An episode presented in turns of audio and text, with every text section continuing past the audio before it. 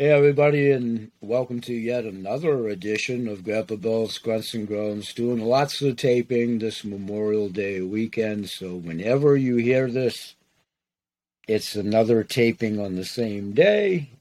Happy Memorial Day at the time of this taping.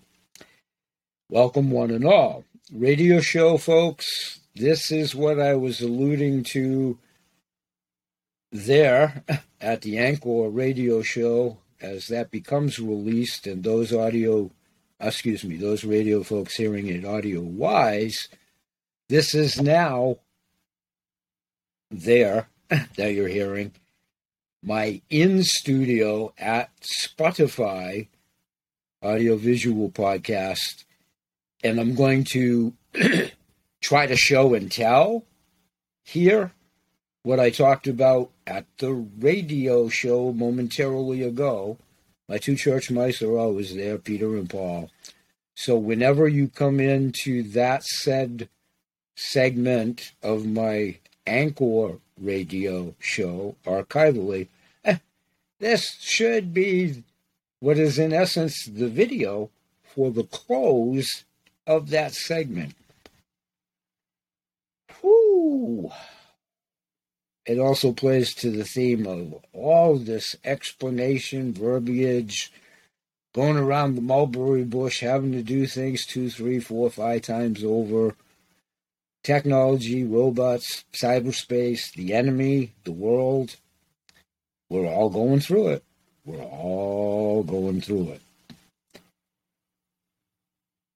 So, with that waster dissertation to try to explain what is the finish here. Let me get to it and try to wrap this up in about 12 minutes. And the entire segment for today's radio show will probably supersede the four to five minute, 45 minute mark by a couple of minutes. Nothing's perfect in this world anymore, to include that. Okay. the MLM industry of network marketing audio that those of you heard at the radio show for those of you that were there to do so. And you can still go there like any show if you choose to and hear it whenever you see fit. But in that show, what was just said and talked about for about 26 minutes, give or take, was a video that I've done many times over the four years of being at CTFO. That business stream model, now stay with me, is a little bit more applicable to what the length of that audio video in depth was about because, because, because everything that was espoused there when it's supplements, real estate, those types of entities that you heard espoused in that video, it can and usually does take a few years to build your business if indeed that's your choice to take the business opportunity. For a number of variables, many of which should be obvious now over the last three years, everything's more difficult, tenuous, challenging, time consuming, so it does take longer. In my own personal case, I've been with CTFO four years now in June. I chose to come on board the way I did on then Autoship because I'm very analytical. I like to see how things develop. It was in the midst of the craze of the passage of the law for CBD and non CBD. And I just simply had the foresight, nothing else, uh, common sense foresight, to know that that was going to be rocky road and bubbly and chubbly and oh my God, it's going to kill people and all of that. And the wannabes and the pretenders, they are gone. I did this for a reason to give it time. They shot themselves in the foot, the wannabes and the pretenders. So we couldn't have survived as CTFO. It gets to the point of redundancy. Whether it's for you or not is a whole different subject, but it is not a pyramid scheme. And that audio tape and videotape should solidify, even though it didn't single out or talk about CTFO, you see. It's a viable business model, period. And so is investing in the coins, which I want to finish up with here. That business model, due to the world situation, can come to fruition much more rapidly because it is and does abate the dead fiat dollar. And many people, to include my sponsor, Seth Buzansky, that I'm on his team promoting the silver, gold, and investments and what have you.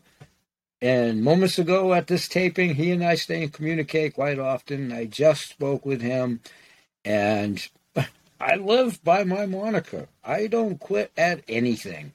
I never have, and I never will. And it has so much more as a life metaphor to do with why I'm sitting here today, which far supersedes anything I'm trying to do.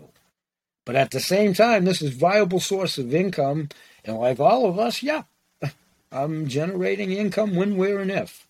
Okay, so in many of the shows, I've been showing my coins that I personally investing for for myself and my posterity.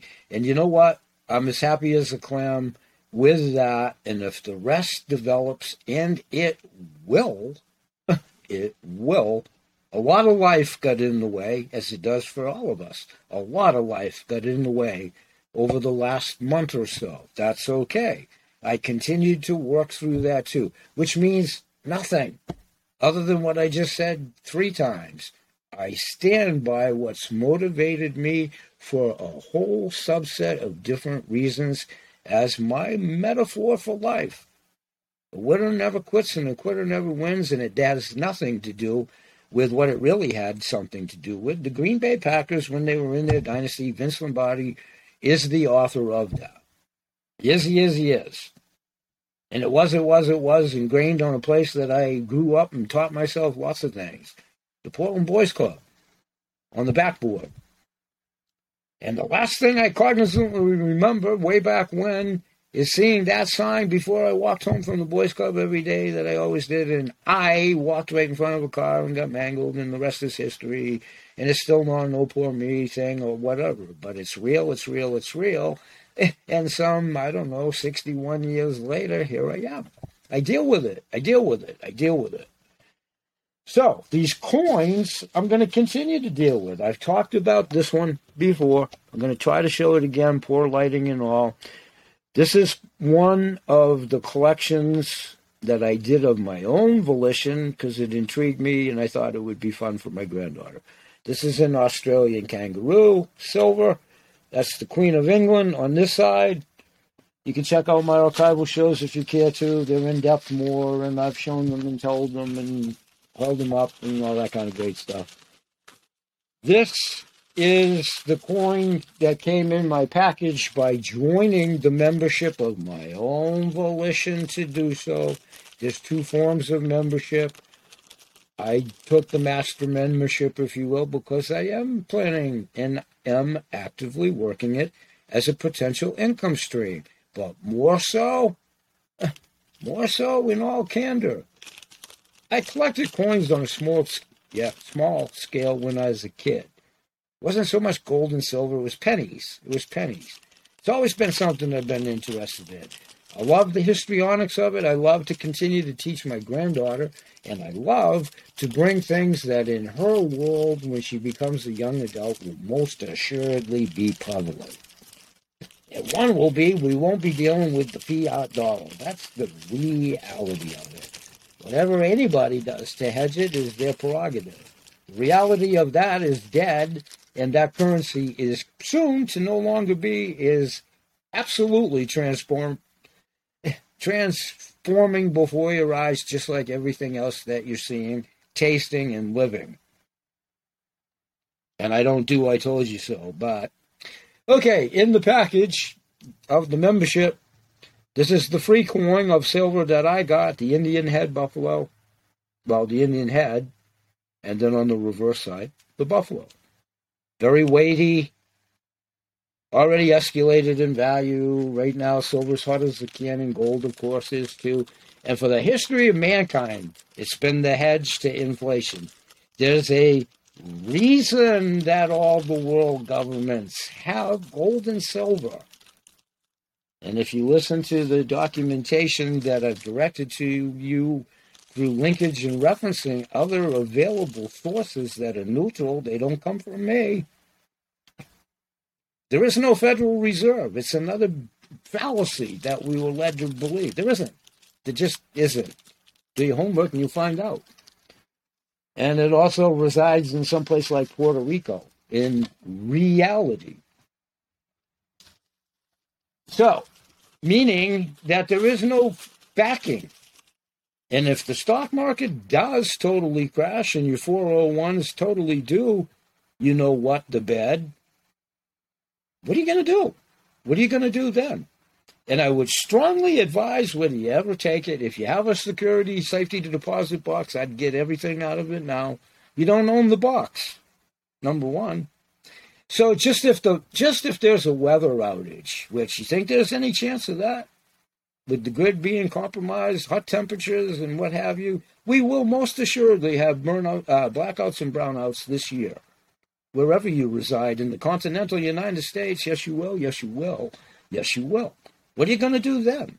When there's no ATMs, no cell phones, you can't get at your money, and you you don't own the security boxes. You do not own them. You don't. They do. So it's up to you. But if it were me, and it's not, it's not. I already took care of all that stuff. And this is how I'm doing it. Okay, another quick coin. This is in the animal state, animal as in the United States, collection. I just joined this program the better part of five weeks ago. Okay, so I got my first one. Well, Wednesday's going to be June, so this month, May, at the time of this taping, and it happens to be Indiana, and there's the cardinal on the back. I have no idea what the next one's going to be in June. Soon like the 15th. I think I set it up for the 15th. So I'm on the auto saver program and I'll highlight all of those attributes and I have if anybody's interested. Wanted to show one more coin. Again, I've only been there five weeks and this is like my fifth coin and I'm going to get the Lincoln coin. I am, but I don't know about today at four o'clock. It might be uh, this Friday. So I'm going to continue to pursue this. This is the George Washington coin. I've talked about it, did a show about it. There's George on the front. There's the founding fathers on the back, very well depicted. I've talked about Miles Standish before. Ubiquitous audience. Many of you may be intimately familiar, not Miles Standish the Pilgrim. It's Michael Standish. Those in the numismatic coin and commemorative coin world, commemorative plates. I had familiarity with him years ago before this. I do a lot of other collectibles, sports memorabilia and all that kind of stuff, gold lacing and all of that.